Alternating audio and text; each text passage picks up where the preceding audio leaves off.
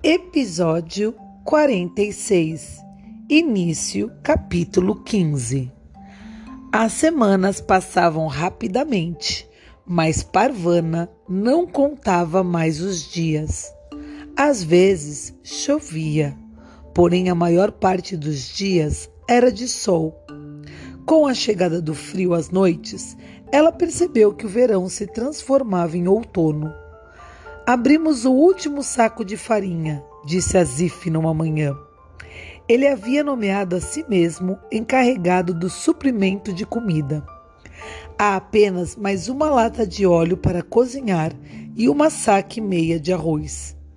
Tem certeza? perguntou Parvana. Azif limitou-se a encará-la antes de dar-lhe as costas e se afastar. Parvana subiu ao posto de vigília para procurar a mãe e pensar. A brisa chegava gelada ao topo da colina. Ela tentou calcular quantos dias a comida duraria.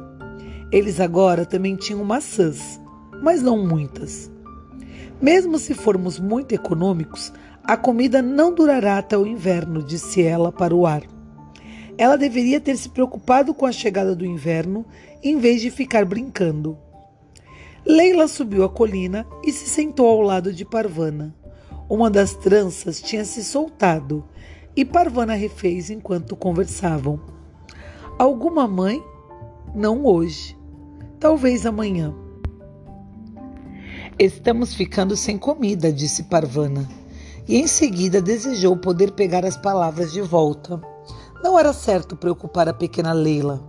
Mais cedo ou tarde, ela precisaria saber. Não se preocupe, disse Leila. O campo minado cuidará de nós. Espero que seja logo. Elas viram alguns aviões passar no horizonte. Um instante depois, o rugido de um trovão ecoou à distância. Então enxergaram a poeira subir das colinas ao longe. Elas já haviam visto esses aviões outras vezes. Adultos matando-se uns aos outros, disse Parvana e se virou para procurar a mãe em outra direção. Eu também mato, respondeu Leila. Parvana olhou para ela. Mato pombos, continuou Leila. Não gosto de fazer isso, mas não é difícil. Deve ser muito mais difícil matar uma cabra ou um burro. É difícil matar uma criança? perguntou ela de repente. Deveria ser, disse Parvana, mas algumas pessoas acham que é muito fácil. Como matar um pombo?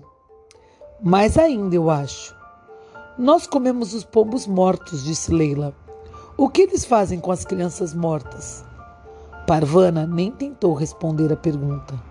Abraçou a nova irmãzinha e juntas assistiram às bombas explodindo ao longe. Infelizmente, essa é uma realidade muito diferente da nossa, né? Na verdade, infelizmente, não para nós. Infelizmente, em saber que uma criança passa por isso. Felizmente, nós não vivemos é, um mundo desta forma. Eu, para levantar o nosso ânimo em questão da leitura, eu queria comparar as bombas aos fogos de artifício nas festas de fim de ano. Quem gosta? Quem se incomoda com barulho, quem acha bonito, escreve para Nalu. Um beijo no coração.